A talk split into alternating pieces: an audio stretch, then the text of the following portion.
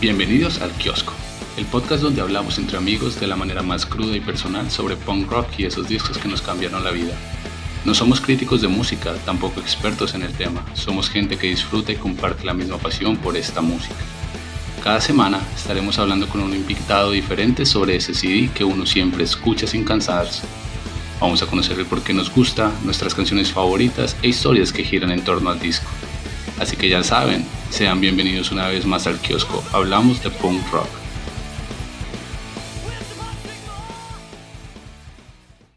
Hoy decidimos escuchar y hablar sobre un disco que cambió la manera en cómo el punk rock colombiano sonaría. Un disco que viene directamente desde la ciudad de Bucaramanga. Tan solo. Ese es un álbum de alto asalto y este disco fue lanzado en el 2004 bajo el sello Koala Records. Tan solo tiene 12 canciones y tiene una duración total de 45 minutos. Acá, Alto Asalto nos ofrece un material lleno de sonidos experimentales, un punk rock muy maduro, que en momentos suena muy adelantado a la época, pero que sin duda es un disco contundente a pesar de lo experimental que es. El sonido que nos ofrece también puede ser muy fresco para lo que veníamos escuchando en la escena. Pese a que este es el único trabajo de larga duración de estos bumangueses, lograron establecerse como banda insignia de la escena nacional y un álbum que sin duda alguna ha superado la prueba del tiempo. Para seguir hablando de este CD y la banda, tenemos un invitado súper especial, alguien que ha sido testigo de primera mano, o mejor, ha sido parte esencial de la gestación y apoyo de los primeros días de la escena, trabajando con bandas icónicas de nuestro país y dejando un legado que ya cumple 20 años. Se trata de Daniel Falquez de Tropical Punk Records. Dani, ¿qué tal? ¿Cómo va todo? Todo bien, tremendo, tremendo intro, la verdad no creo que, que me merezca tanto. Oiga, todos ustedes son súper humildes con eso. El, otro día estaba hablando con Nico Villamizar y también lo, lo, presenté algo así y me decía como, no, calmado, este no soy yo. pero, verdad, pero se lo merecen, lo han hecho y, bueno, y este es como el fanboy hablando con, con sus íconos de adolescencia. Gracias, te lo agradezco. Es, es, en serio, es un gusto tenerte acá y, y, que hayas aceptado la invitación para hablar de este disco que, que sé que, que significa mucho para ti. Pero me gustaría saber o me gustaría preguntarte o que nos cuentes mejor a los, a los que están escuchando y a los que de pronto no te conocen mucho, eh, cómo o cuándo conociste el punk rock, cómo entraste a todo este mundo y bueno, así súper, súper breve para que, para que entremos un poquito más en confianza. Sí, claro que sí. Pues a mí siempre me, me interesó la música desde pequeño. Eh, siempre en mi casa había eh, música sonando a toda hora, de todo tipo, más de antaño que, que cualquier cosa. Mi mamá era un poquito más eh, de la música en español, eh, tipo Leo Dan, Lavillos y cosas así, y mi papá era más de la onda gringa, o sea, le gustaban los Beatles, el jazz, entonces era una, una fina mezcla de, de, los de los dos de dos áreas de la música súper interesantes y pues yo siempre estaba eh, parándole bolas a esas cosas y cuando me mudé para Cartagena alrededor del 95, eh, pues obviamente una ciudad que es muy vibrante para decirlo así, que es eh, guapachosa. Champetera. exacto, champeta, que hay música por todos lados a toda hora. es difícil no, que no te guste la música. O, eh, no me interesó mucho eh, la música tropical. Eh, le cogí aprecio a la música en sí, en la composición y eso más adelante, pero empecé a, en el colegio, empecé a, hablar con, con amigos y, me presentaron la música, o sea, el, el, rock y eso. Y por medio de mi hermano también, que era súper metalero, por ahí empecé a oír a Pantera, Metallica, eh, Megadeth y todas esas cosas. Entonces siempre me he sentido un poquito como, como melómano en ese aspecto porque siempre he tenido como que varios, eh, varias entradas eh, musicales en mi vida y pues eh, el punk entró cuando me interesó tocar. Eh, eso fue alrededor del 96 más o menos. Empecé a tocar bajo en una banda de, de rock, eh, tocábamos covers en Cartagena, puro, o sea, lo típico, Soda Stereo, Cranberries y cosas así. Y eh, nada, me salí de, de, esa bandita, mucho drama y muchas nada Yo quería también hacer música y pues conocí a una, a, bueno, no conocí, eh, unos amigos del colegio ya tenían una banda que se llamaba eh, y estaban tocando punk. Y por ahí entonces me metí a la banda, empecé a tocar bajo con ellos. Y pues en Cartagena éramos la única banda de punk eh, y nos la pasábamos tocando por todas partes. La verdad, la banda no llegó a, a, tener ningún éxito fuera de la ciudad, eh, pero logramos grabar un, eh, unas canciones que todavía no las hemos sacado, pero pues he estado pensando en sacarlas por ahí. Em, y después, como en el, no, en el 99, no, en el 2000, en el 2001, me mudé para Estados Unidos y empecé a tocar con una banda que se llama Ramshackles, eh, que era como un skate punk súper bacano. Eh, la banda era de, de, gente de Colombia y de Ecuador. Y ahí sí sacamos un CD súper bacano, eh, bien grabado. Y después de esa banda estuve en otra que se llamaba Parajet, que era como que de las cenizas de Ramshackles, eh, el baterista quería cantar y componer más canciones. Entonces terminamos Ramshackles y empezamos a tocar en Pirate eh, y ya ese, ese, esa banda sí tuvo un poquito más de, de, de, rotación y el CD que grabamos pues fue un poquito mejor producido y todo y pues de nuevo eh, la banda se acabó y después hice una banda de metal que se llama Death Becomes One en Miami. Y esa banda eh, duró como unos 4 o 5 años. Eh, yo mismo la terminé porque me mudé para Texas por razones personales.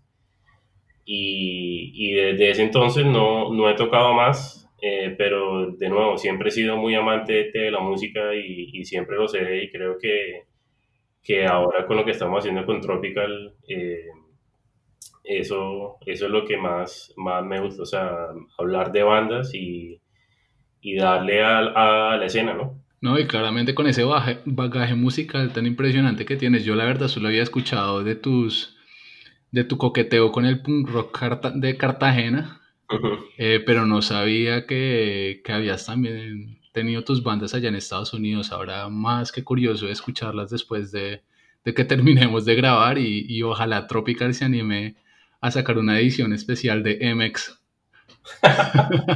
sí, no creo que Mao le interese mucho porque... Es más, de ahí fue como me conocí con Mauricio. Bueno, sí, eso te quería preguntar, ¿cómo, cómo te vinculaste con Tropical o, o, o cuál fue el momento en que ellos te dijeron como venga Dani, ayúdenos y, y sea parte del equipo? Sí, no, yo creo que fue similar a la historia de, de Andrés de Shiri. Em, no sé si te acuerdas de, de cuando empezó el Neoforo, eh, el original. Sí, sí. Que, era una red social, para decirlo así. Ah, eh, lo mencionamos en el podcast de, de Alter Ego, que era prácticamente eh, la, una red social para gente que escucha punk. Y pues ahí nos metíamos todos y hablábamos de cosas, nos conocíamos entre, entre todos eh, conocimos, bueno, yo, yo, yo me enteré de muchísimas bandas de Tour de Force, de, de Alto Asalto, de, bueno, todas las bandas que no eran de eh, las que se hablaban tanto, ¿sí? Y entonces eh, yo tenía una afinación por, por el desarrollo web, que en esa época era un, un, mito, o sea, era como que, ¿qué es eso del Internet? Nadie sabe qué es y ¿cómo así que esta banda tiene página? ¿Y cómo así que, que Factor Mostaza? ¿Qué es eso? Y entonces em, también había una página en Cartagena que se llamaba Nación Alternativa. Em, y, y, esa página era como decir el Factor Mostaza, pero de Cartagena. y entonces ahí hablaban de, de música, hablaban de bandas y, y, y, hacían reviews y bueno, lo mismo que hace Leo.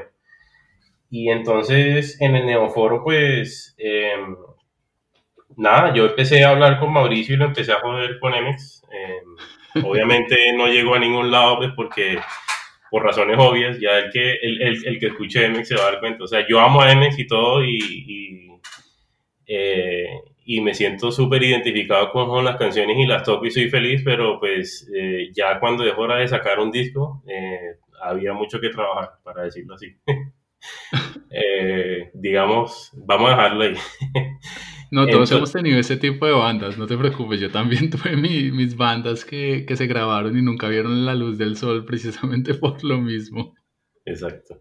Entonces, nada, empecé ahí a hablar con Mao y, bueno, ya se convirtió en, en, una amistad de que ya no era jodiéndolo más con Emex, sino que ya se convirtió en que, oye, qué bacano lo que estás haciendo, me gusta lo que hiciste en la página con XYZ específico, sí, le daba cosas específicas y empezamos a hablar y hablar y le dije, oye, cuando quieras yo te ayudo, o sea, eh, te puedo ayudar en lo que quieras. Em, y entonces seguíamos hablando y hablando y eh, por esa época yo me había mudado para Estados Unidos, eh, como al año, en el 2001 como te dije ahora, y pues yo había dejado atrás mi banda, o sea, me fui porque prácticamente me, me tocaba, o sea, mi, mi papá me dijo, men, la verdad no, no tengo la plata para, para, para, que, para que te metas a, a, la universidad aquí, entonces tú que eres gringo, ¿por qué no te vas para Estados Unidos y allá pues vas a estudiar? Y eso fue lo que hice.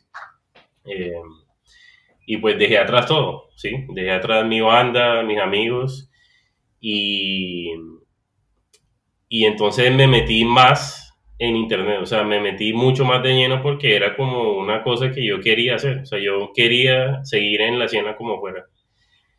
Y al año de estar en Estados Unidos no, no me amañé, definitivamente dije, men, la verdad es que no, o sea, Estados Unidos no es algo para mí, o sea, me, me, me aburrí mucho, eh, como que el chip no me cambió en ese instante y me regresé entonces me metí a estudiar música por allá en una, en, en, el sur, en Bogotá. Se me olvidó la verdad el nombre de la, de la academia, pero era lo que podía hacer en ese momento. Y, y nada, yo estaba tan, tan interesado en trabajar con, con Tropical que me reuní con Mao y con Caro, eh, con Caro Roata, y les propuse o sea, yo les hice un plan, literalmente me metí en Word y les escribí un plan detallado de todo lo que yo quería hacer con Tropical, de la parte internacional, para crecer el sello, para, para hacer más cosas, y eran como, no sé, 8 o 10 páginas de, de, puro contenido diciéndoles que, que podemos más, eh, eh, eh, hacer cosas en estudios en Estados Unidos, que podemos sacar códigos de barras para poder estar en tiendas eh, que podemos vender en, Interpunk, que es una tienda que en esa época interpunk.com era la tienda para conseguir CDs de cualquier lado del mundo. Sí. Exacto. Y todavía, pero pues ya como, como el internet se creció, pues ya hay otros sitios, pero en esa época eso era, mejor dicho, el que tuviera un CD en Interpunk que era de putas. Eh, sí.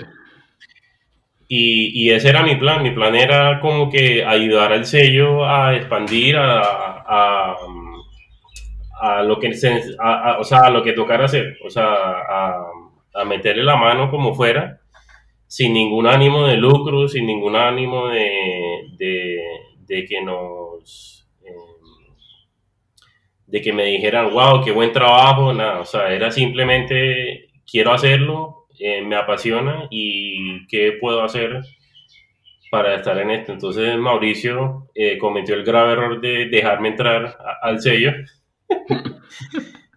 y, y, nada, desde ese momento fue como en el 2003, 2002, 2003, más o menos en esa época.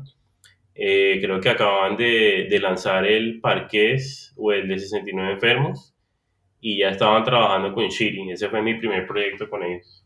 Entonces yo lo que hice fue que, eh, nada, yo empecé como a, como a hacer lo que les había dicho en ese papel. Les dije, bueno, vamos a conseguir un código de barras. Entonces, el código de barra nos abrió las puertas a, muchas cosas. Eh, masterizamos el CD en el mismo estudio donde se grabó el de Brown Shackles. Eh, y pues la, la, diferencia se notó. Mauricio también había hecho, bueno, Mao y Carlos también habían hecho, eh, o sea, ya habían hablado con la banda para, para, hacer un, que, que, que, se grabara mejor, ¿cierto? En un estudio mejor les tomaron fotos a la banda, o sea, todo empezó como a, no, o sea, no, no es por mí, sino que ya en esa época ya el sello estaba empezando como a, hacer cosas mejores. Eh, y pues digamos que yo entré en una, en, una época chévere porque eh, me dio la, como el chance de, de, meterme más en, en la escena eh, conocer más y pues desafortunadamente me tocó irme de nuevo, pero seguí desde, desde, eh, Estados Unidos. Eh, exacto, entonces de ahí trabajamos con, la, con las demás bandas y, bueno, ahí hemos estado entre y salga en el sello. Qué bonita historia, en serio, la verdad no, no me sabía esos detalles de como detrás de bambalinas de cuánto habías molestado a Mao, cuánto lo habías acosado para, para que te abrieran las puertas de Tropical y solo bastó un código de barras para decir, bueno, hágale, parcero, venga para acá. Sí, no, no, no, no, no creo que solo vaya a ser el código de barras, pero que él, que él diga, cuando, cuando hables con él, le, le preguntas a él. Voy a ver qué dice, cuál es su versión. Oiga, no, pero chévere, en serio. Eh, y ya, ya conociendo un poquito más ese, ese pasado y todo, y todo el contexto con, con, con el que estabas involucrado en, en, en, Tropical y en la escena como tal, eh, yo creo que viene siendo tiempo ya como de empezar a hablar en alto con, eh, sobre alto asalto puntualmente. Entonces, la manera que me gusta comenzar el segmento grueso del, del podcast es hablando del arte del disco. Entonces, eh, antes de eso, nos puedes decir también por qué escogiste Alto Asalto y por qué en particular el tan solo, porque sabemos que tenemos el audio estándar, que también, bueno, son cinco o cuatro canciones que son brutales en mi opinión, pero ¿por qué tan solo y por qué Alto Asalto? Sí, bueno, yo creo que, bueno, ¿por qué la banda? Primero que todo, eh, desde que la escuché la primera vez en el Neoforo precisamente, es una banda que me impactó. Eh, yo tengo una cosa con las bandas que, o sea, si, si no me, o sea, cuando me gustan de un tacazo, se vuelven como que importantes para mí, porque tuvieron un impacto eh, de entrada, pues.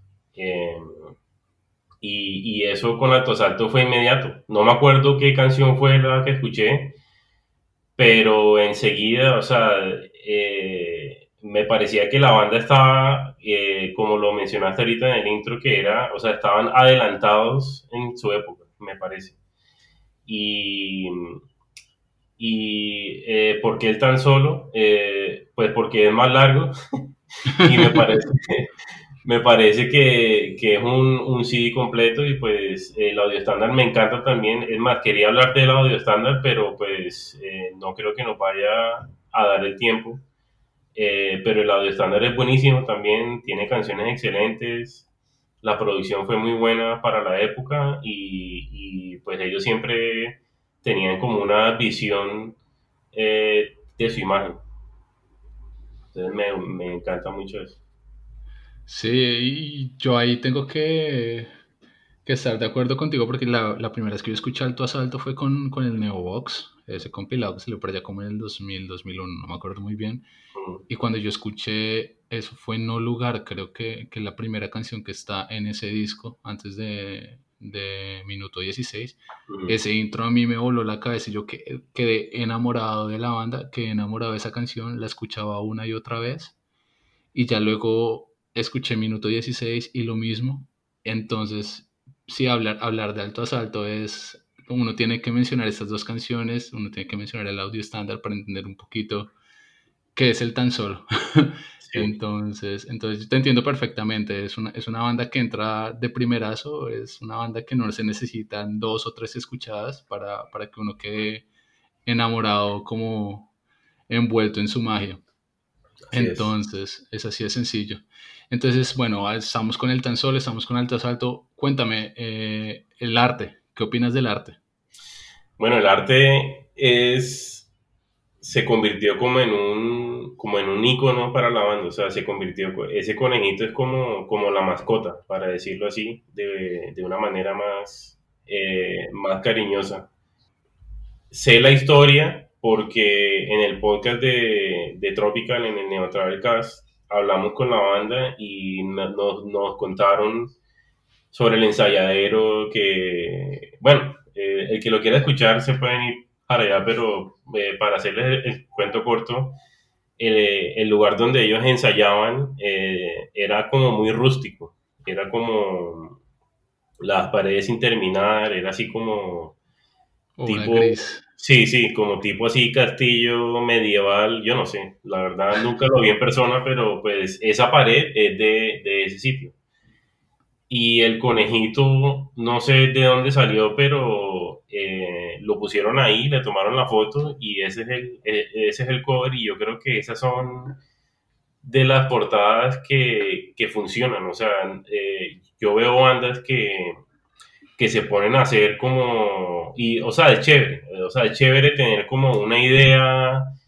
Eh, súper experimental de hacer portadas y todo, pero, pero tan sencillo como tomarle una foto a un conejo en, una pared y ponerle el nombre y quedó el álbum, me parece eh, que así sea como una inocentada, eh, sirvió y creo que ha servido y se ha convertido en, un, en un ícono para la banda.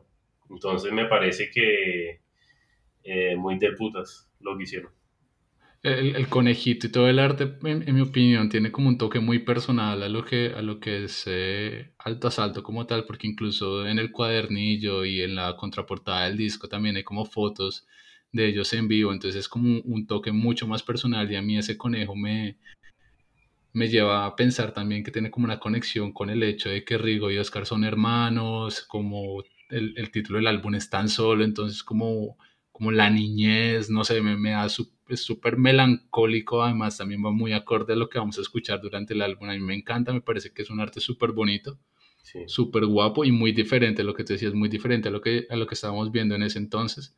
Entonces también como que nos daba una muestra de esa madurez de la, de la que hablábamos hace un rato. Sí, bueno, entonces ya con eso fuera del, de la discusión, te propongo que empecemos ya a hablar de las canciones como tal. Eh, tenemos 11 canciones que hablar el día de hoy.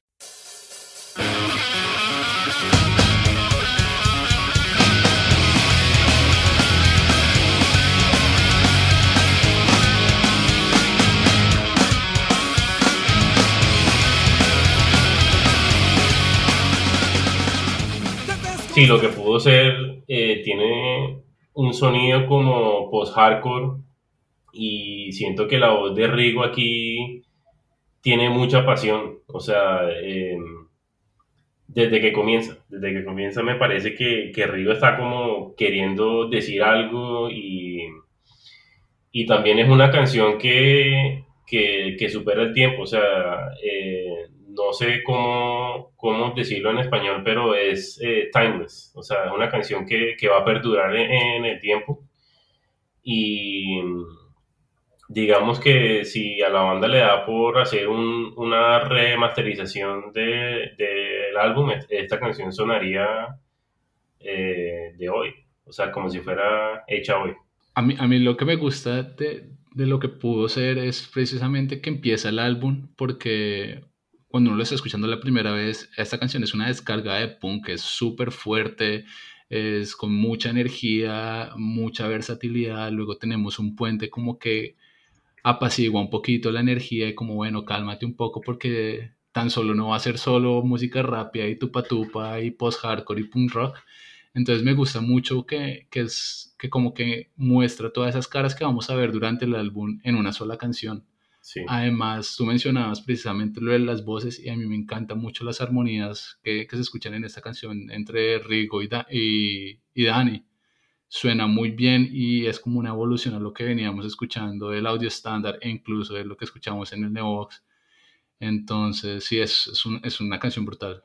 Y, la, y líricamente también es una muestra de lo brutales que eran Alto Asalto para componer. Sí, sí, de verdad que ellos, o sea, si, si uno oye todo el álbum desde el comienzo hasta el fin, uno piensa que, que estos manes son unos profesionales. O sea, de nuevo, poniéndolo en contexto, en esa época eh, eran unos peladitos, sobre todo Oscar era un niño. O sea, hay fotos donde ni se ve en la batería. Eh, y es una música... batería programada. Sí, y es una música que es madura, o sea, es... eh, no sé, no sé, me parece muy, muy chévere.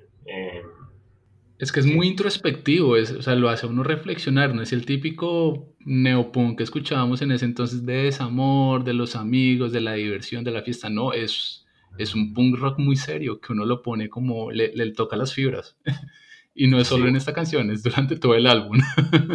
definitivamente, así que Sí, bueno, qué chévere. Y entonces, pues ya tú teníamos como esa, esa primera impresión de lo que pudo ser y nos movemos al track número dos, que, que es como el single y la canción más popular, puede ser, o al menos de las tres más populares que Alto Asalto alguna vez ha tenido. Eh, estoy hablando de Tan Solo.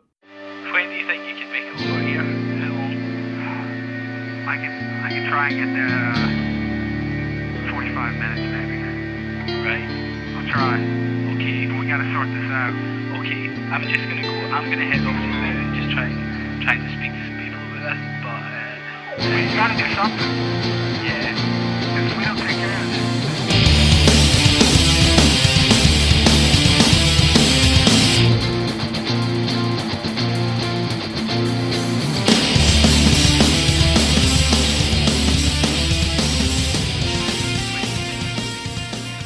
Sí, no, esta canción definitivamente es el himno de Alto Asalto.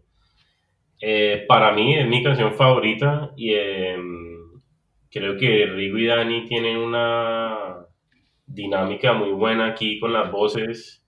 Eh, y de nuevo, te había dicho ahorita que Oscar era un niño, en esa época era un peladito y, eh, o sea, logró tocar eh, una batería que si la pones en contexto es difícil de tocar eh, a esa estatura y, y con esa, o sea, con esa, con esa madurez. eh, obviamente me imagino que hubo trabajo en, en- en el estudio eh, donde seguro tuvieron que, que hablar sobre cómo iba a ser y todo, pero eh, el producto final muestra eso y, y- y una, una historia chévere es que el año pasado eh, Ferals, que es eh, una banda que, que tiene Rigo con Oscar y, eh, y Jairo de, de 69 Enfermos, tocaron esta canción en el aniversario de SPR y pues el público, o sea, esa, lo que hizo el público ahí es la respuesta a esa canción. O sea, se volvieron unos locos, ese- o sea, yo creo que esa vaina se iba a caer, ese sitio.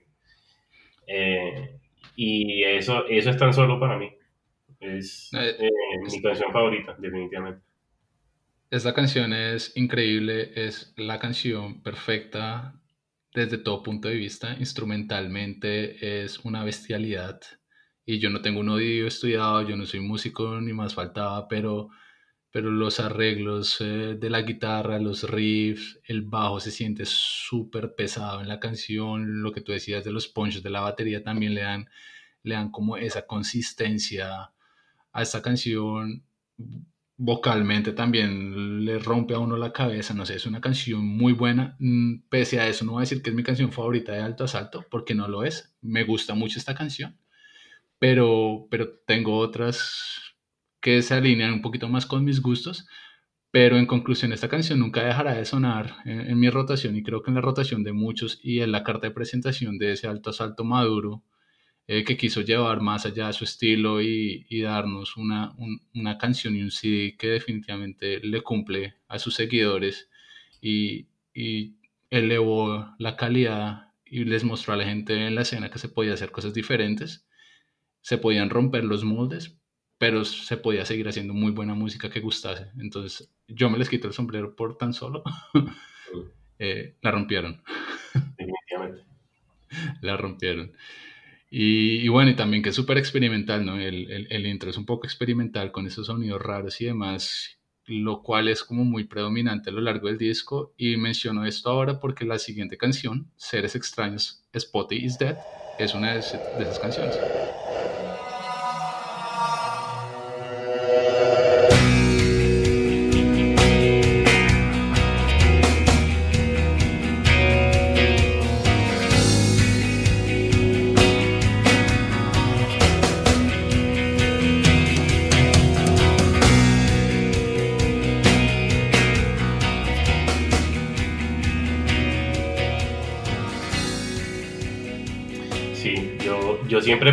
Pensé que Spotty era el conejito y no, no es así. Ah, ¿no es? No es, no es. Spotty es, eh, es una anécdota de estudio que precisamente estaba hablando con Dani porque quería saber, o sea, tenía el, la duda si era el conejo o no. Eh, y, y no es así, era que que estaban grabando la canción precisamente en el estudio y pues había como un eh, como una mariquita de esos que son lo que llaman el el ladybug eh, Ajá. Sí, mariquita. Sí, esos bichitos que son eso.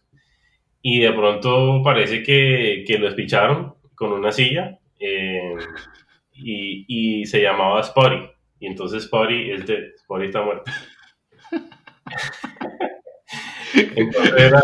Era, que, o sea, como, como todo, yo creo que todas las bandas eh, eh, le ponen nombres a canciones así mientras sacan el nombre final. Eh, y yo creo que ese, esa era la, e, ese era el nombre de la canción, de, de, seres extraños. Entonces, para, para, por si acaso alguien también estaba pensando eso, pues ya saben que Spotty no es el conejo, era un mariquita que murió en el estudio. Me siento timado con esa historia.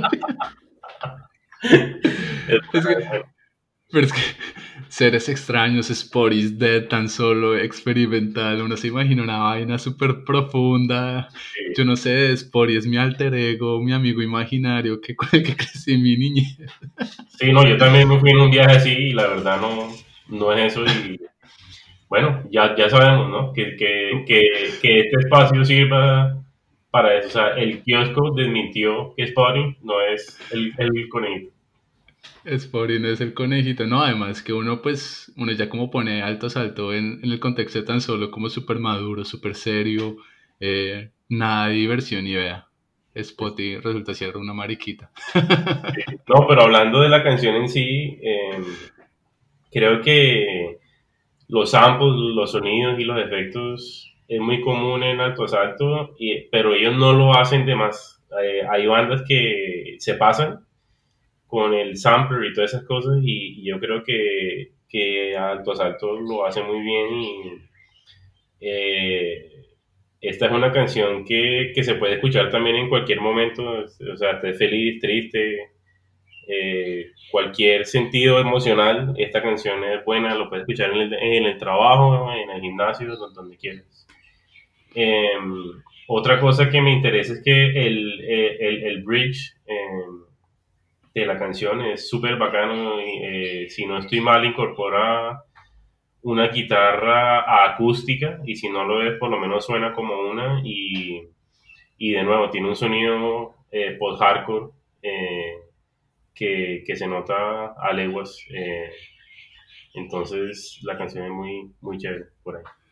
Sí, es, es otra canción súper elaborada, o sea, desde, desde el momento en que se empieza, que empieza como todo melancólica, más bien eh, como lenta, como suavecita, y, y, a medida que va avanzando la canción como que va subiendo la revolución, llega el primer coro, pero vuelve a bajar, entonces me gusta mucho como ese cambio de ritmos y velocidades a lo largo de la canción, lo que mencionas, el puente también es, es otra cosa que uno como no se esperaba, o al menos yo no me lo esperaba, y también muestra como ese juego que estaban haciendo en el estudio de experimentar diferentes sonidos, diferentes eh, tonos, como diferentes melodías, juegos y guitarras y demás, entonces es muy chévere toda la parte de melodía y la parte rítmica de la canción. La verdad es una canción que disfruto mucho. Al principio no le ponía mucha atención, para ser sincero, porque viene después de tan solo.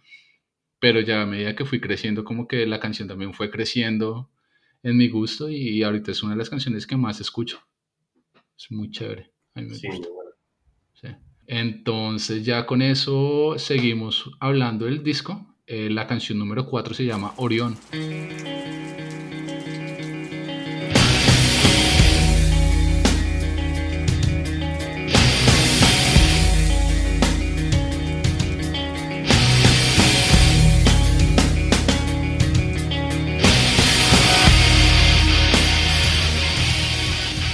Sí, Orión, la verdad no es, no es una canción muy fuerte, para serte sincero. eh, y, y yo creo que le he dado la oportunidad a esta canción, pero es que hay, hay cosas que pasan. Eh, siendo fan de la banda y todo, eh, pues también hay que hablar de cosas que no, que no me interesan mucho, ¿cierto? Y, y yo creo que, que cuando una banda canta en inglés, lo tiene que hacer perfecto, por lo menos a, a- a mi parecer. O sea, cuando se le siente mucho el acento, y no estoy hablando del acento así como medio de Millen Collins, sino que yo creo que tengo ese, ese chip en mi cabeza de que, como sé que son de Colombia y como sé que no lo están haciendo perfecto, eh, como que no le doy ese chance y, y pues, sea bueno o malo, eh, ese es mi, o sea, ese es mi parecer. O sea, así lo siento yo. De todas formas, creo que, eh, que la canción, eh, el trabajo de las guitarras, como muchas cosas de las que hace Dani en este álbum, son excelentes. O sea, si, si tú eres músico y eres guitarrista, eh, te- esta canción eh, puedes decir que te, que te, que te- te gusta mucho y, pero, y también destaco la, la última parte que se siente que meten toda la energía eh, eh, en la canción. Entonces es una canción un poquito medio difícil de oír, eh, pero pues no sé, ese es mi punto de vista. No quiero sonar como muy negativo. No, para nada. Lo, lo- lo- lo más curioso de todo es que hasta el momento, en la mayoría de episodios que he tenido, o creo que en todos los episodios que he grabado hasta el momento, al menos hay una canción en inglés en cada, en cada uno de los discos. Y el comentario es el mismo, como que es muy chévere, es muy ambicioso, les respeto la decisión de cantar en inglés, pero no lo disfruto. Y yo creo que es por lo que tú dices, porque de pronto o es el acento o es la manera en cómo construyen la canción alrededor del inglés que no, no suena tan natural, pienso yo. Pero eso no quiere decir que que sea una canción mala o que sea una canción de relleno. Orión es un ejemplo clarísimo de eso. Para mí es una canción que es muy, es muy buena instrumentalmente, líricamente también. Eh, aquí yo tengo en mis, en mis comentarios que también que es como un coqueteo al post-hardcore, eh, algo así como me sonaba mucho al Trice de Ujú. esa época. Entonces, entonces es bastante interesante ver cómo quieren romper esas, eh, como esas fronteras que de una u otra forma la escena había puesto. Y lo otro que tú mencionabas, igual también el puente o el final de la canción, que es una descarga de energía. Y sí, lo es, es un frenesí de energía, pero no porque sea muy veloz, sino por, porque realmente uno siente como esa potencia y esas ganas que ellos querían de botarla toda para terminar la canción, porque la canción tiene ese, ese ambiente. Entonces, sí, es, no es una canción tampoco que yo escuche mucho, es una canción que en algunas ocasiones, depende de mi, de mi mood. Hay unas, unas veces que la escucho, otras veces como que la cambio, pero, pero no está en mi top, pero tampoco es una canción mala. Sé que hay mucha gente que le gusta. Sí, y además, además que es la canción que precede una de mis canciones favoritas del disco, que es la canción número 5, y te invito a que hablemos de uno más.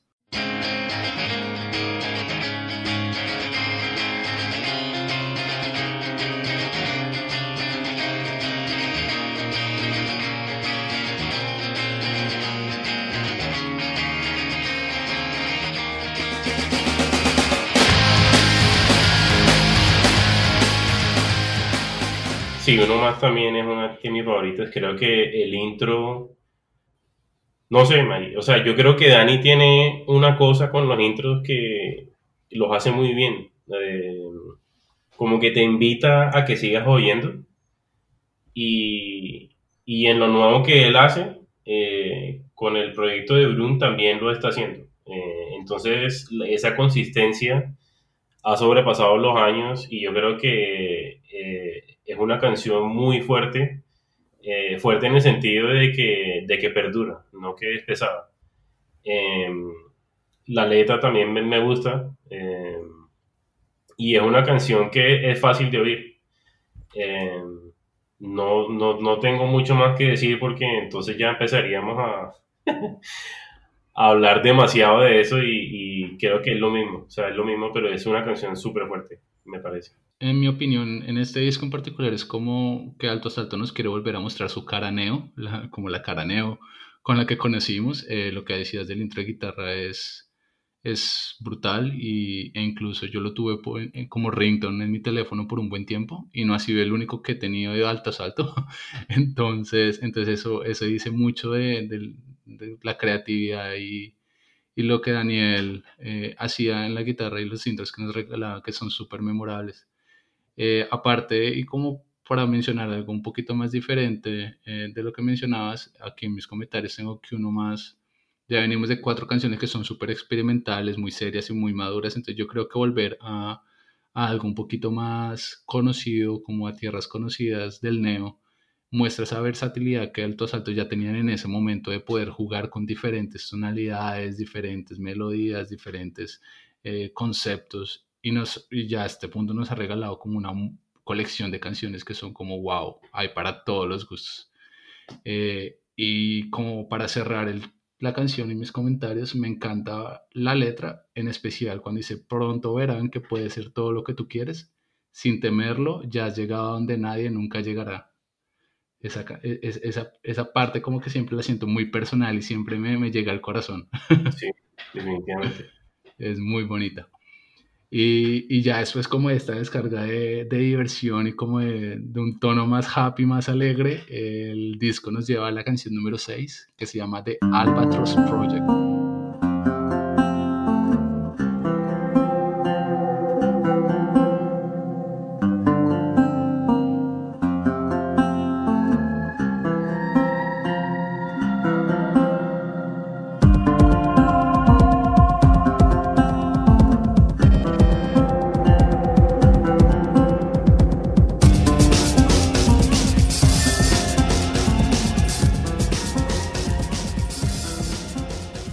Es interesante porque también lo hacen en el, en el, en el, en el primer álbum, en el audio estándar.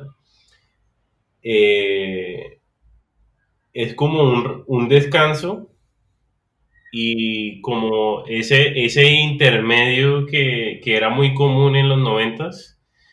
Eh, y Alto Salto lo hace muy bien, no se siente como muy empujado.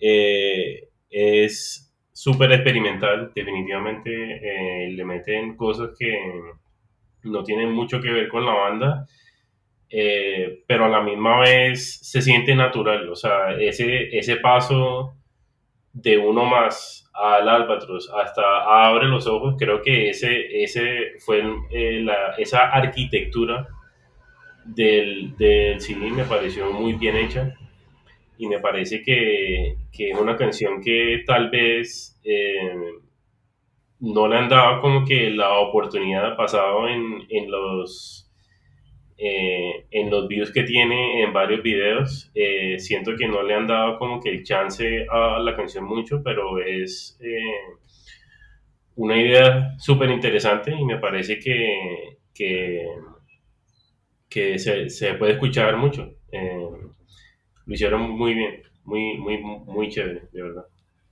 Sí, esa, esa, esa, tendencia de los interludios a principios del 2000 era muy chistosa y yo creo que era como una competencia eh, no intencionada para, ser, para saber quién sacaba el interludio más extraño.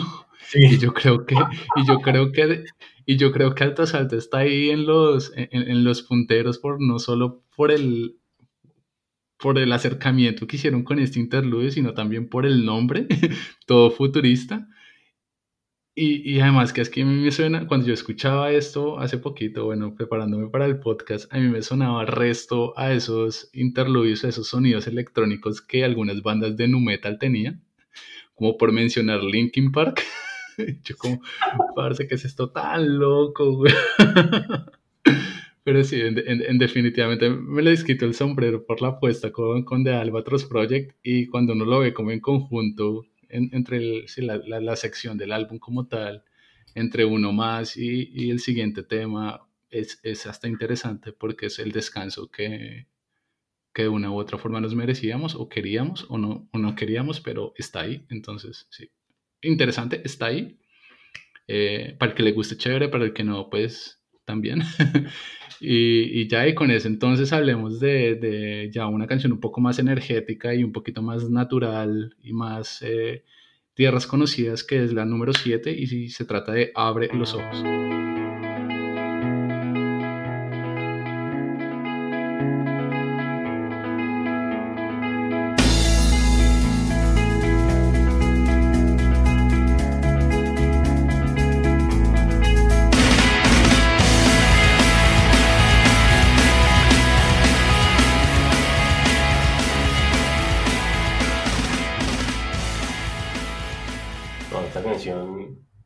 Es que, es que este álbum tiene canciones que son súper fuertes. O sea, de nuevo, no estoy hablando de fuertes de que son pesadas, sino que son canciones muy buenas. Y Abre los ojos es eso mismo. Eh, otra que me, que me, me eriza la piel definitivamente y, y, o sea, obviamente el intro suena muy conocido.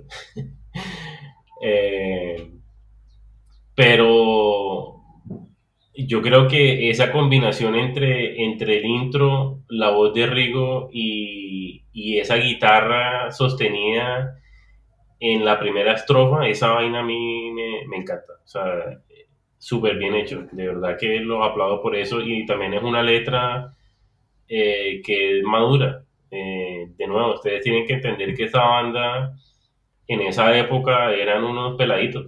O sea, eh, si ustedes se sientan a leer las letras de, de, de las canciones de ellos, suenan como una banda madura. Eh, y, y yo creo que eso, eh, o sea, esta es una de esas canciones que a mí me, me atrajo a la banda y, y me, y, y me mantuvo pendiente todos estos años.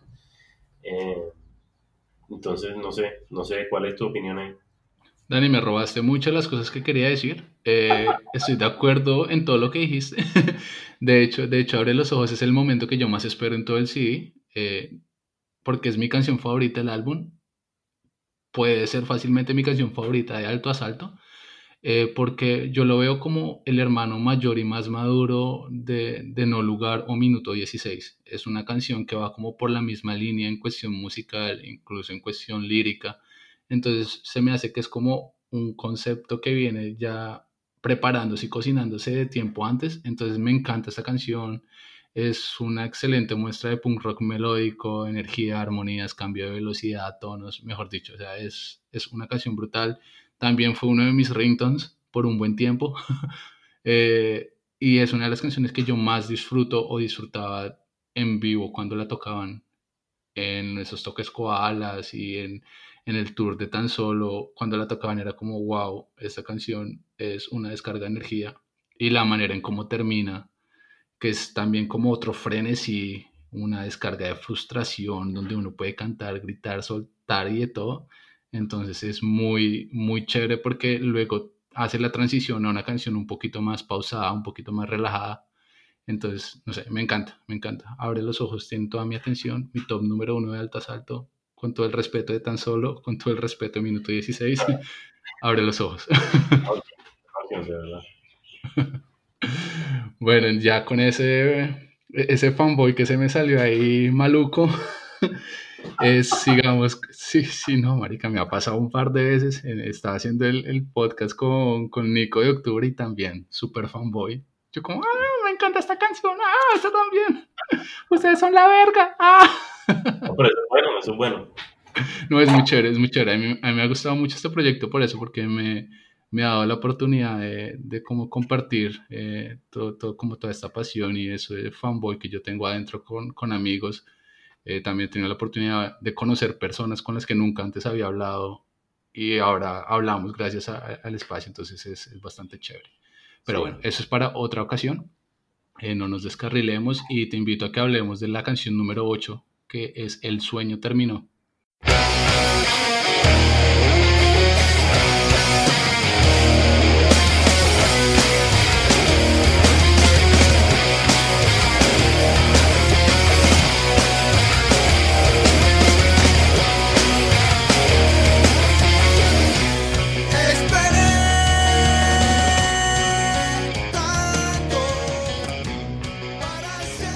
Terminó. eh, obviamente, como, como músico, eh, o bueno, no sé si todos los músicos lo hacen, pero yo personalmente le paro muchas bolas a la producción y analizo todo lo que está pasando igual en, los conciertos. Eh, yo, la verdad, nunca fui de, meterme al pogo ni de estar allá eh, eh, dando pata ya cuando tocan canciones chéveres, pero soy más de, de pararme atrás de, de- de la consola, de ver lo que está haciendo el mante, las luces, eh, cómo suenan los instrumentos que están, que están usando, cómo los usan.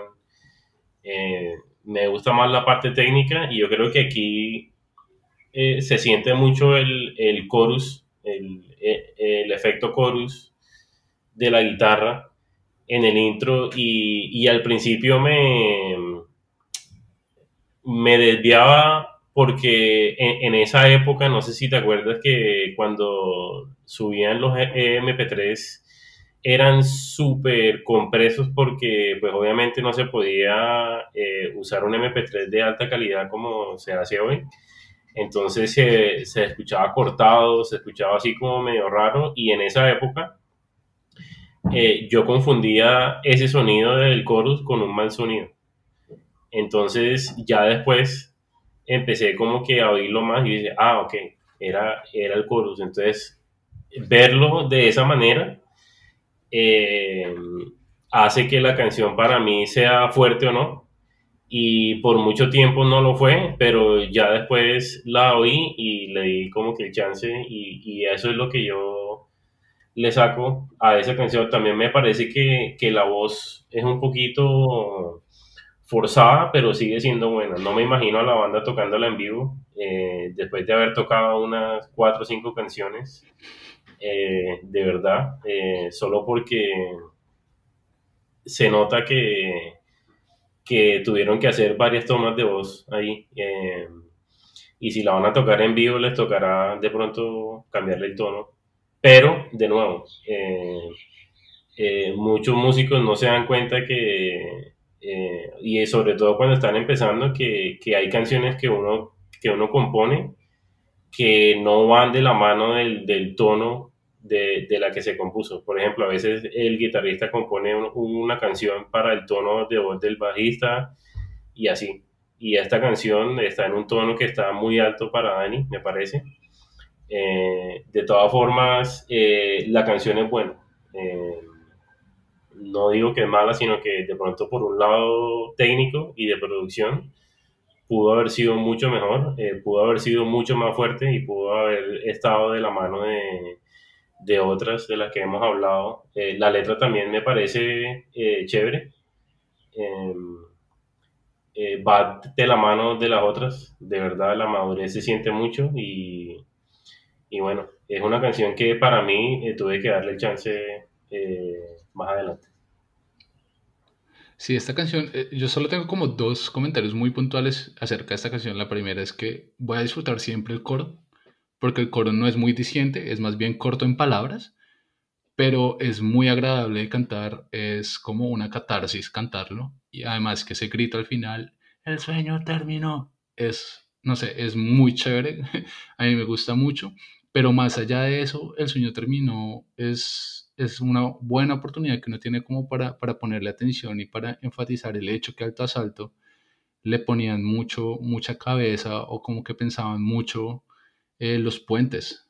Los puentes de este disco son increíbles, pueden ser canciones por sí solas, pero este puente en particular es súper bien trabajado, tiene, es muy ambicioso en mi opinión, tiene letras, armonización, todos los instrumentos, la- mejor dicho, o sea, me gusta mucho este puente en particular, pero me, hace enfatizar el hecho de que Alto Asalto pensaba muy bien sus estructuras y cómo montaban eh, la parte melódica eh, en, en las canciones. Entonces, eh, es una canción que disfruto mucho, es una canción que sin duda alguna disfruto en vivo también, es una canción que repito y es una canción que la gente debe escuchar más seguido. Entonces, con eso, pues hablemos de la siguiente canción. Estoy hablando de El lado oscuro.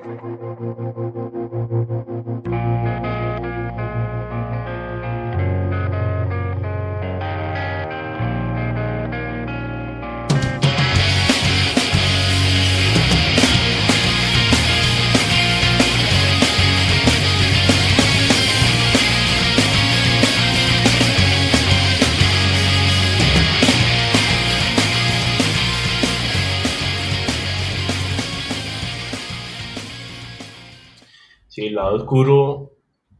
Uf, marica, esta canción es, es del puta. Y voy a decir algo que, que me parece que, bueno, si, si Rigo está escuchando, eh, me parece que Rigo debería cantar más, más a menudo. No sé si en Feras eh, las canciones que vayan a sacar, si es so- so- solamente Jairo, pero me parece que Rigo tiene una voz muy bacana, me gusta el timbre que tiene y me parece que el man le, le mete la ficha, eh, al- o sea, el man, o sea, cua- cua- cuando tú hablas con Rigo, eh, se nota muy serio, se nota como que, como que las emociones, como que, eso en inglés se dice stoic, eh, que eres como, no, no sé cómo decirlo en español, pero como que si es feliz, no es que sonría mucho y si es triste tampoco.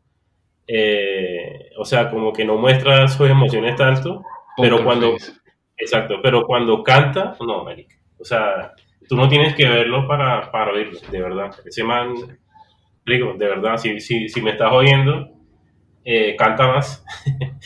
Eh, y esta canción es una de esas. Eh, es una canción que tiene un nombre, pues, triste, ¿sí? El lado oscuro.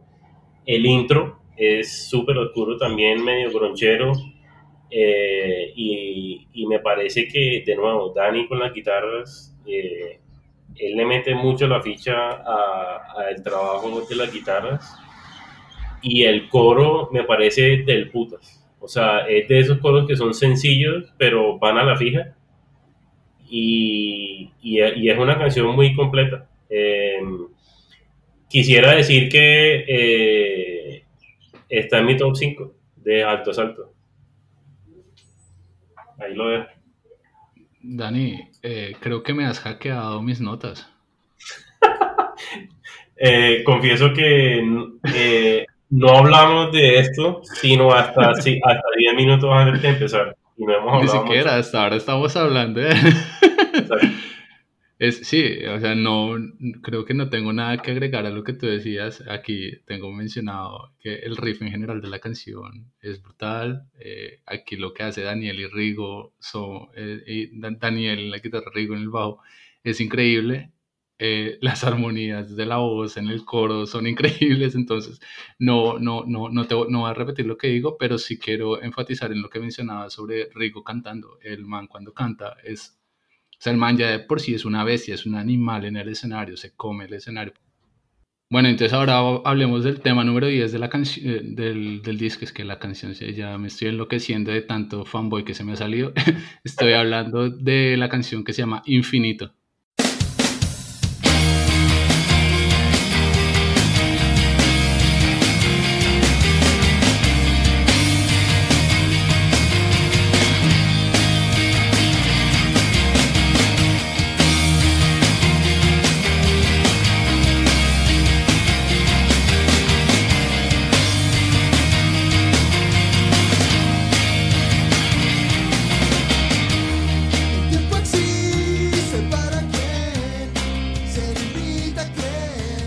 Infinito es una canción eh, para, para, para ponerlo más, más concreto, es una canción que funciona.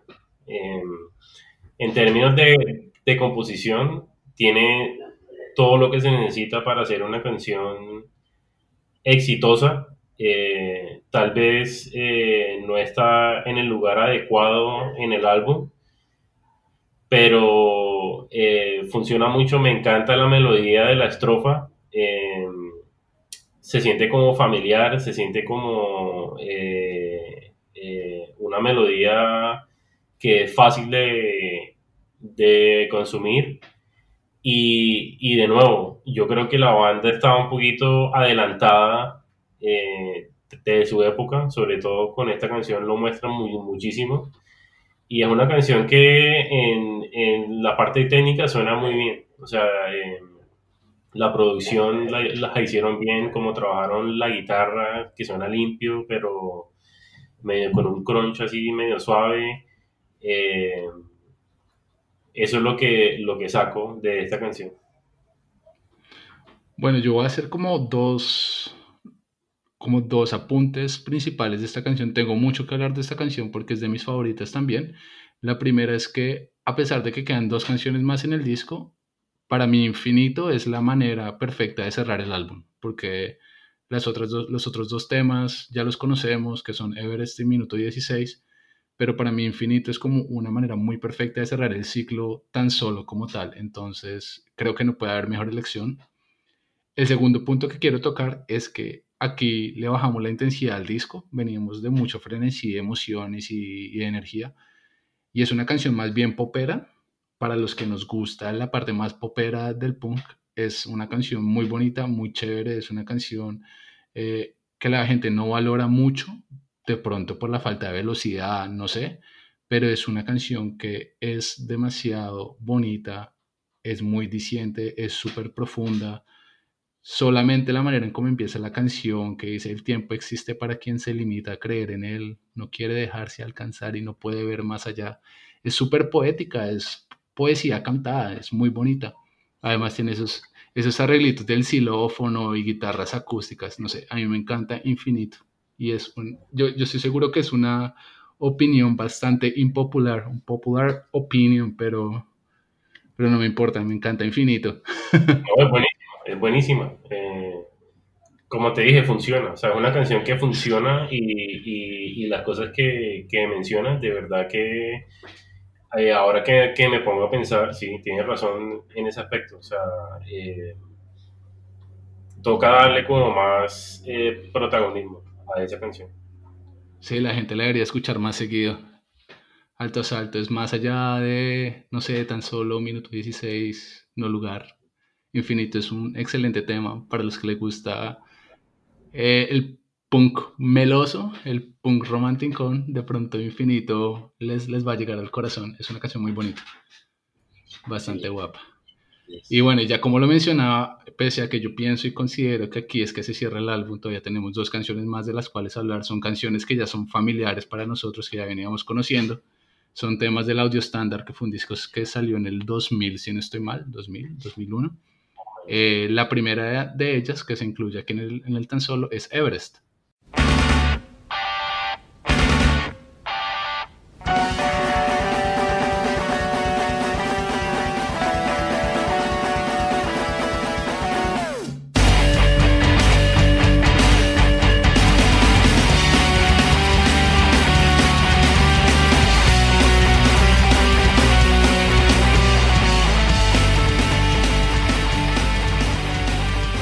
Eh, debo hacer, bueno, eh, debo confesar que no es un, o sea, para los que les guste la canción dirán que, que estoy hablando mierda, pero Everest me parece que no es fuerte y te voy a decir porque me parece que es una canción que, si tú eres fanático de Blink, es una canción que puede ser básicamente de Blink-182.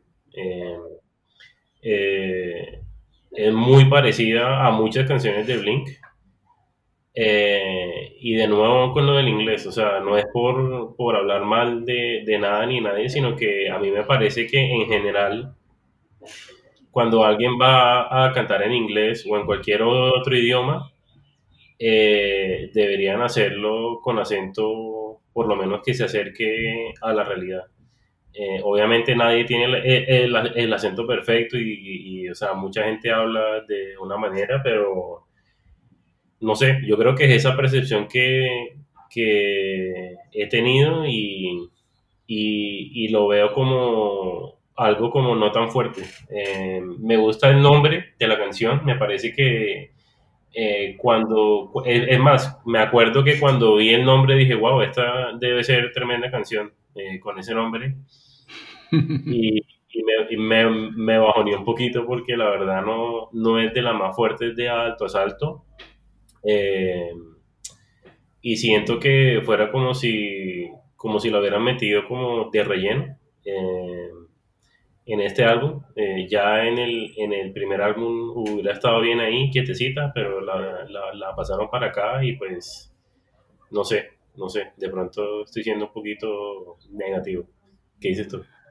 No, para nada. Yo estoy como en el mismo, como en la misma onda tuya. Si yo estuviera en la posición y si por mí fuera la decisión de qué canciones del audio estándar meter acá, si solo tengo dos, no metería Everest. Metería de pronto Sigue bailando mi amor, el cover que, que está al final, o eh, Siempre jamás, que es otra de mis canciones favoritas de, de Alto Asalto y que creo que está mucho más acorde con, con tan solo y con todo lo que venimos escuchando acá.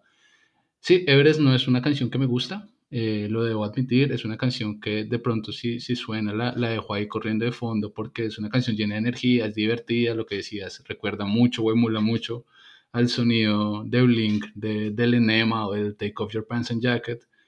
Entonces, y yo crecí escuchando Blink, no estoy diciendo que no me gusta Blink porque sí, lo, sí, sí me gusta, eh, pero sí, no creo que, que quede muy acorde con, con, con, con la onda de tan solo. Entonces, si no, no quiero decir mucho más al respecto porque espero poder hablar sobre el audio estándar como tal, entonces voy a dejar mis comentarios para, para ese entonces. Pero sí, si fuese mi decisión, pondría siempre jamás en vez de Everest. Sí. Otro, otro, eh, otra opinión impopular. Pero bueno, ya veremos, ya veremos qué nos dicen.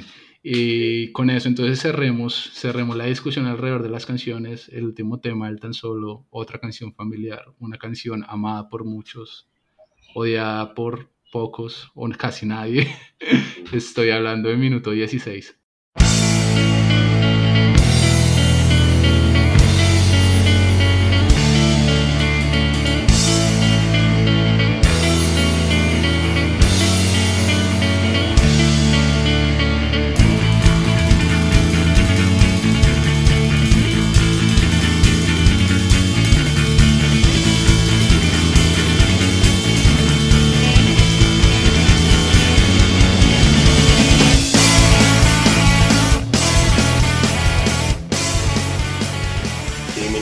16 es una canción muy buena, eh,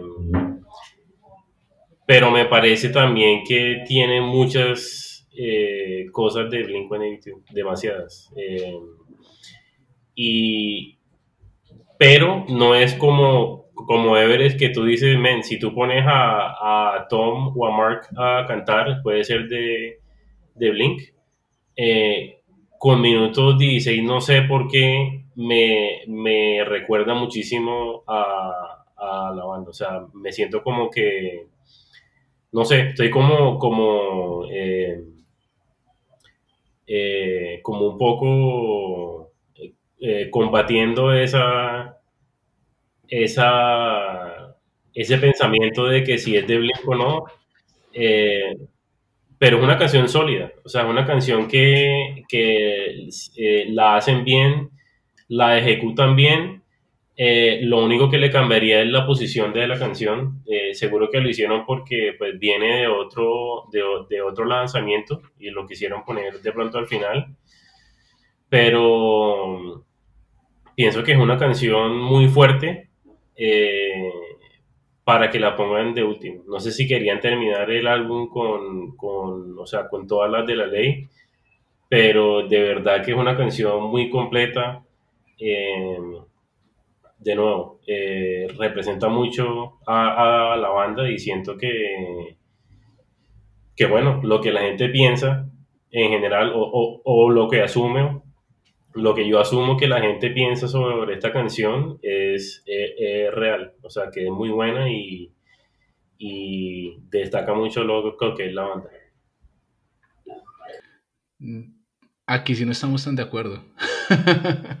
¿Está bien? Y me, y me gusta, no, o sea, persona- personalmente, y aquí voy a contar como una, un- voy a hacer un paréntesis.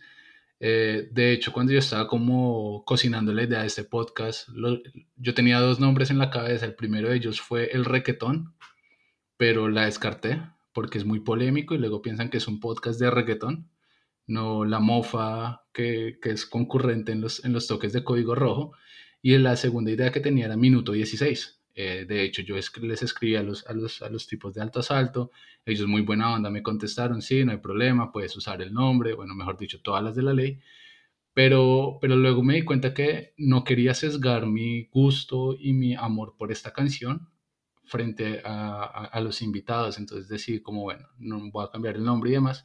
Sin embargo, decidí incluir un pedacito de esta canción en el intro del podcast, porque esta canción me encanta. Esta canción siempre me va a transportar a la época de colegio, cuando en los recreos escuchaba Alto Asalto, los Jackson, Independiente, 4x4 con, con mis amigos eh, nos rotábamos eh, compilados y CDs quemados, como, uy, vea, parce, hoy o en esta semana conocí, no sé, a Tom Sawyer, escuche, no, yo conocí a la PM, escuche, entonces era, tiene, tiene mucho, como mucho sentimentalismo y mucho, como, me llena de nostalgia esta canción, mm, Claro. más, por, más por la melodía y la letra, es más por el momento de mi vida que me transporta, entonces es, es una canción que, que realmente aprecio muchísimo, es de otra de mis favoritas de, de, de Alto Asalto. Eh, y ya sí, yo creo que, yo creo que aquí me gana más es lo, lo, lo personal y el sentimentalismo que tengo alrededor de la canción, más allá de lo buena que es, de lo divertida, de lo enérgica, de lo neopunk que puede sonar esta canción. Es simplemente eso lo que significa, o porque fue algo muy importante en mi, en mi niñez, juventud, pubertad, época, no sé cómo definirla en ese entonces. Sí, canciones. Esas canciones eh, ganan. Sí. O sea, cuando tienen un sentido como de nostalgia y de, y de como que te recuerda o, o que te lleva a, a, ese momento, eso gana cualquier cosa, sea buena o mala. Eh, y de nuevo, no es que yo piense que, que, es una canción mala, sino que el hecho de que se parece mucho a una canción de Blink, de pronto me... Te choca. Sí, me, me choca un poquito o me como que me retrocede un poquito como que, ah, hubiera sido mejor que no lo habían puesto. Pero bueno. Sí. Ahí está, es parte, es, es parte de la historia nuestra, caballero. Exacto. De la historia punkera. Y ahí quedó. Y ahí quedó, ahí está. Bueno, Dani, entonces como ya para cerrar el, el, la, la, discusión del disco como tal, eh, pienso que tan solo es, es definitivamente un trabajo muy adelantado a su tiempo, eh, que pese a ese factor experimental y maduro es muy apreciado y respetado inmensamente por las bandas y oyentes, eh, porque pienso que llevó la música, la música de alto asalto a otros niveles, pero también le mostró que el punk, a, a, otras bandas y a la audiencia que el punk rock colombiano puede romper paradigmas y salirse de los esquemas a los que veníamos acostumbrados. Entonces, yo creo que por eso tan solo se ha consolidado como uno de esos discos íconos eh, para los que escuchamos este género. No sé si tengas algún comentario general para cerrar lo que hemos hablado. Totalmente de acuerdo contigo de que, de que es un álbum ícono. Eh definitivamente separándome del hecho de que me gusta muchísimo la banda, eh, el álbum en sí hace parte de, una camada de álbumes eh, que han sido, o sea, que marcan la historia de esta escena. Y, y me parece que aunque, que aunque Rigo y Oscar hayan hecho eh, su proyecto con Feras y que Dani haya hecho su proyecto con Bruce, me parece que los tres como grupo, cuando se unen, eh, son un trío muy poderoso. Me parece que, que hacen música muy buena. Eh, la dinámica que tienen entre ellos es eh, espectacular, envidiable, porque es difícil hacer eso como banda. Y, y pues si, si, me están oyendo los tres o uno de ustedes, eh, los invito a que, a que hagan eso, a que, a que así sea eh, por distancia, que sigan trabajando en la música porque de verdad que lo hacen muy bien, no lo digo por, eh, porque quiero oír música nueva de, de la banda, porque, sino de verdad porque lo, lo noto, o sea, se nota a leguas que ustedes tienen una conexión muy chévere entre los tres y, pienso que, que si hacen música de nuevo va a ser algo muy bueno, o sea, va a ser algo muy, muy chévere. Entonces, eh, nada, les dejo esa invitación abierta. Yo apoyo totalmente esa moción que Dani ha traído a la mesa del kiosco. Eh, sí, definitivamente ellos tres hacen magia y, son, y se convier- y convierten en una bestia, en, en- en un animal imposible de domar. Entonces, definitivamente Alto Asalto es de esas bandas que, que sí, que, que yo creo que apreciamos mucho y quisiéramos volver a ver eh, en cualquier momento, igual que Ferals. A mí me gusta mucho lo que sacó Ferals hace poquito, lo que está haciendo Danny Brun también el proyecto me ha encantado porque me recuerda mucho a las raíces de Alto Asalto. Entonces, la invitación también para los que nos escuchan es eh, darle la oportunidad y tomarse el tiempo de escuchar estos dos proyectos y esperar y cruzar dedos para que Alto Asalto haga un, un show de reunión especial o algo parecido. Sí, definitivamente. Vamos a ver qué pasa. Y ya, y con eso, Dani, entonces esto, movámonos a la última sección de- del podcast. Eh, ya esto es más, un poquito más personal y, y sobre lo que estás haciendo ahorita con Tropical, qué planes tienes o si se puede contar algo aparte de- del poste y el Neo Travelcast, hay otros proyectos en mente, no sé qué nos puedas contar al respecto.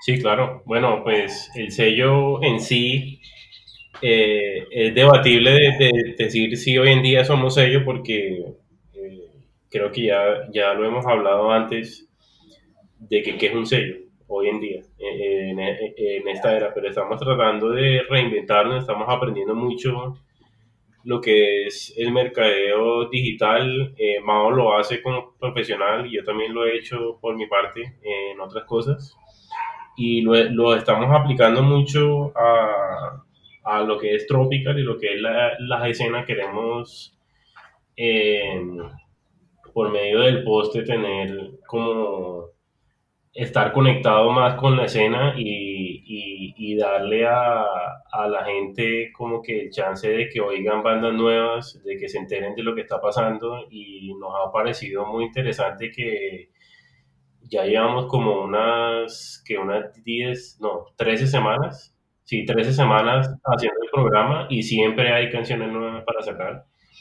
Eh, entonces, para que el que esté pensando que la escena está muerta o que, o que el punk ya se murió, eso es una muestra de que la verdad es que no. Y, y no se trata de que porque estamos en cuarentena, porque muchas bandas eh, ya tenían material listo para sacarlo y nosotros también habíamos eh, empezado el programa antes de la cuarentena, entonces es una muestra de que, de que sí, sí, están, o sea, sí pasan cosas. Eh, otra cosa que pasó muy chévere es que eh, eh, Checho de SPR Shop hizo un live con, con Mao eh, y Mao contó toda la historia de Tropical y al final pues se armó la idea de, comenzar un colectivo de punk en Colombia donde, donde queremos apoyarnos entre todos y todavía está en remojo. Herbert, creo que a ti te mandaron también la, la invitación o te mencionaron eh, la, la idea, entonces para el que esté, el que esté interesado nos deja saber y, y bueno, le contamos más. Eh, y bueno, lo, que, lo último que hemos hecho fue que trabajamos con LMP de la mano de, de, Macaco Records y de Decal Store y sacamos un disco a antología de la banda. Eh, tiene muchísimas canciones, el demo y el Locombia con canciones inéditas y también vamos a sacar unos videos de ellos que no se han visto nunca. eh, y otras cosas que por ahora no, no podemos hablar, pero estamos trabajando mucho en, eh, en, en, otras cosas para, para dejarlo ahí. Eh, y seguimos con el podcast. El podcast no va a parar. Eh, vamos a seguir haciendo eh, entrevistas también, no solamente el poste. Te, ya tenemos varias ahí que, que se han hecho. y cosas así como esta, como el kiosco, me parece que, que es chévere estar metido en la escena. Me parece que- que es importante que se sigan hablando de, de cosas así sean de nostalgia. Eh, creo que reactiva el interés por el género. Y, y nada, estamos muy encima de todo, o sea, eh, tratando de, de reconectarnos porque pues hubo un tiempo, un lapso bastante largo donde estuvimos muy, muy ausentes y bueno, desde hace tres años estamos en esto otra vez y, y bueno, vamos a ver qué pasa en, en el futuro. Buenísimo. Yo ya de manera personal eh, les doy mucho las gracias a, a lo, a lo que han hecho con, junto a Mao de reactivar todo, toda la cultura alrededor de Tropical, todos los podcasts, yo los vengo escuchando cuando, cuando decían los, el Neo Travel Cast, que ya eran como las entrevistas como tal. Ahorita el poste me lo gozo porque eh, cada vez que escucho el poste, cuando sale el poste, yo estoy haciendo oficio, entonces es perfecto para escuchar nuevas bandas y lanzamientos. Qué buen dato. no, me encanta, me encanta. Yo allá lavando el baño, escuchando el poste, eh, ya de manera personal, cuando, cuando pusieron esta canción de los Necronerds, Sí, qué locura, yo, era, y yo estaba ahí como echando limpio a, a las, a las baldosas y yo, marica, qué vuelo. Entonces es como, como que cuando sale el poste, entonces, ah, bueno, ya tengo que ir a hacer oficio. Eh, no, pero aparte de eso, en serio, muchísimas gracias por lo que están haciendo para reactivar la escena, no solo ustedes, lo que hace Checho, lo que está haciendo eh, la gente de la madriguera, lo que está haciendo Felipe García con, con su proyecto de Punk Hood Records, que también es con Santiago Lombana, si no estoy mal.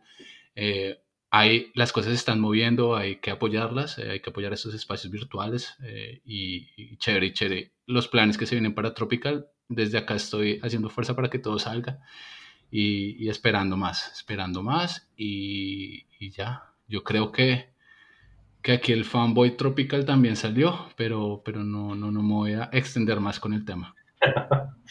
no, gracias, Jefer. De verdad que, que tu apoyo incondicional es valorado eh, aquí entre Mao y yo y agradecemos que nos hayas tenido en cuenta cuando, cuando empezaste el podcast eh, y, y muy chévere que hayas seguido adelante. Sabemos el trabajo que es, eh, obviamente porque nosotros también tenemos un podcast y, no es fácil hacer todo ese trabajo eh, sin ánimo de lucro porque en realidad no, no, no estamos haciendo ni un centavo de, de todo esto. Entonces, muchas gracias de verdad por mantener un récord de, de todo esto y sobre todo incluyendo a los, a los fans, a los melómanos, porque siento que, que no ha habido como un espacio para ellos. Eh, eh, yo sí hice un, un, un- episodio del Neo Travel con un amigo melómano porque no habíamos hablado de la costa y me parece que con él era chévere hablar sobre, sobre Cartagena y el punk. Eh, no tiene banda, pero es un melómano, Charlie Hood, mi amigo. Eh, pero tú lo estás haciendo con un, con, o sea, más allá, te estás extendiendo ya hablando de, de los álbumes en sí, me parece que es un tema súper chévere y, y quiero, quiero, quiero oír más, o sea, quiero escuchar a la gente más eh, hablando sobre todos estos álbumes que nos marcaron. Así que gracias por todo lo que tú haces también. No, gracias a ti, me sonrojé y todo. Me tuve que eh, terminar la cerveza en fondo blanco porque eso se puso caliente. No, no, sí, real- re- re- realmente gracias a ustedes también como por el apoyo y por todo y por toda la ayuda y, y- y guiarme en este, en este proceso ha sido muy valioso y yo creo que estamos construyendo comunidad de nuevo, cada uno con su nicho, cada uno con su idea, pero yo creo que se van a llegar a, a cosas bien bonitas una vez la pandemia termine y bueno, y que todos los proyectos de toda la gente que está trabajando, no solo el Neotravel, no solo SPR, sino también hay otros podcasts por ahí que, que también hablan de, de- de la escena, entonces hay que, hay que apoyar todo y, y no, y chévere, qué bonito, qué bonito que la gente se esté animando. Sí, sabes Eso que eso que dijiste ahora me pareció muy puntual porque eh, por he escuchado un par de comentarios de que, de que no, que la competencia, que esto y que lo otro, aquí no hay competencia de nada De con nada. nadie, no, para nada. Esto es una unión entre todos, creo que cada persona tiene espacio y es el la misma meta, o sea, la meta es eh, seguir creando en pro de, de la música que nos gusta. Aquí, no, no, o sea, eh, o sea, nadie compite más. ¿Qué, o sea, ¿qué es lo que estamos compitiendo? Me da risa porque es que no hay nada que competir en realidad. Aquí no hay ningún interés financiero, ni hay, o sea, al menos de que alguien quiera ser un rockstar y ser súper famoso con esta vaina, pues eh, es, es que eso, ¿sabes? Pero me parece que, que es mejor no, no decir cosas así porque eso, eso no ayuda a que, a que esta escena siga, siga creciendo. Cada persona y cada eh, integrante o personaje de la escena que le interese a hacer algo, eh, hablo por Tropical que los invitamos a que hagan más contenido, nos encanta y los promovemos también. Es más, en el poste eh, hablamos de todo, hablamos del kiosco, de la madriguera, de alter ego, de todas las cosas que hacen y que hablan y, y vamos a seguir hablando a medida de que salgan episodios de kiosco, los vamos a mencionar eh, y vamos a, a tratar de que todos crezcamos como escena. Entonces, eh, tratemos de no, de no hacer eso, de no eh, eh, hacer comentarios de, de eso, porque es mejor ser positivos y, y aprovechar que, que están pasando todas estas cosas, porque esa quejadera no nos lleva a ningún lado y además que todo es para el, para el bien de la escena y, y de la música que nos gusta para que sigamos oyendo y teniendo cosas así. Exactamente, aquí la idea es construir espacios y alternativas para que la gente decida cuál prefiere y ya.